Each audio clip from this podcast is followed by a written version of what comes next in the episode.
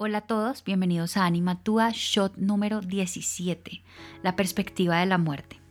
Creo que cuando hemos perdido a un ser querido cercano, algo que pasa en la mayoría de los casos es que las cosas cambian de perspectiva.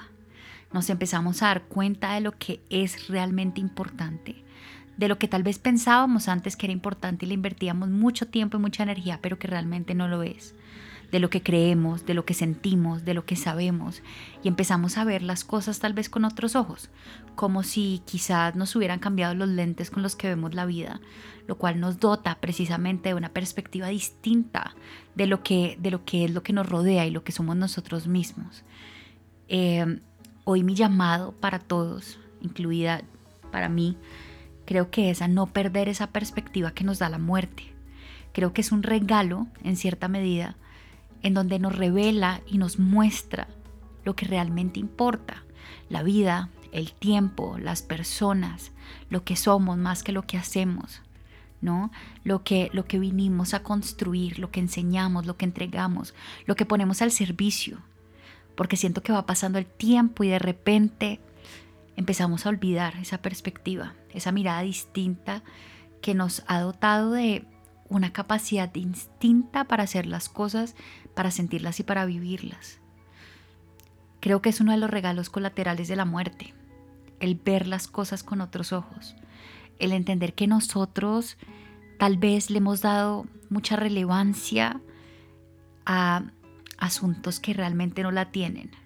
Lo hablaba con muchos consultantes y es como antes nos importaba demasiado lo que pensaran los demás y ahora realmente nos estamos preocupando por lo que pensamos y lo que sentimos nosotros.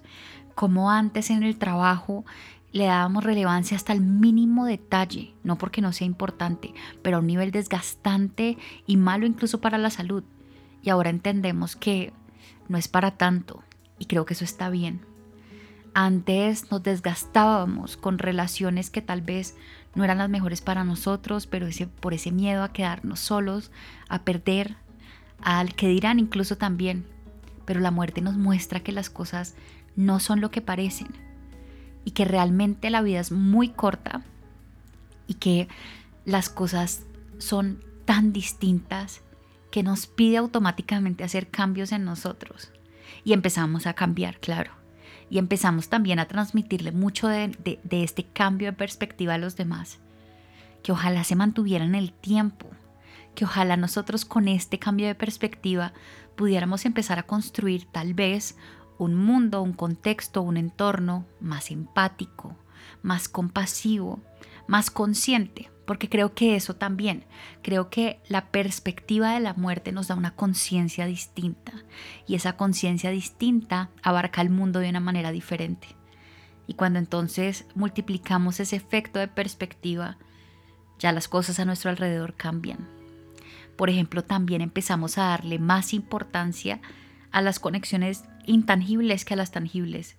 No porque las tangibles no importen, sino porque le damos otro color a esas mismas que dependían de un abrazo, del tacto, de escuchar, empezamos a meterle más alma y más corazón para complementar ese, ese contacto físico.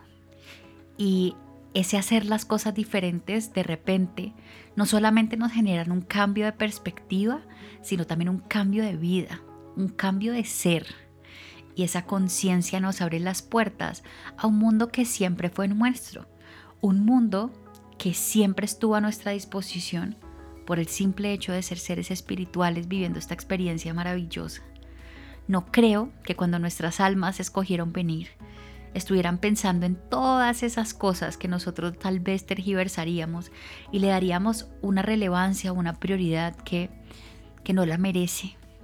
Empezar a pensar en nosotros desde el amor, empezar a construir vínculos desde el amor, desde la conciencia, desde la presencia, y no tanto con miedo, no tanto con prejuicios ni creencias limitantes, creo que es la mejor manera de honrar a quienes partieron, de honrarnos a nosotros por el hecho de estar aquí y de honrar esa perspectiva que nos entrega la muerte.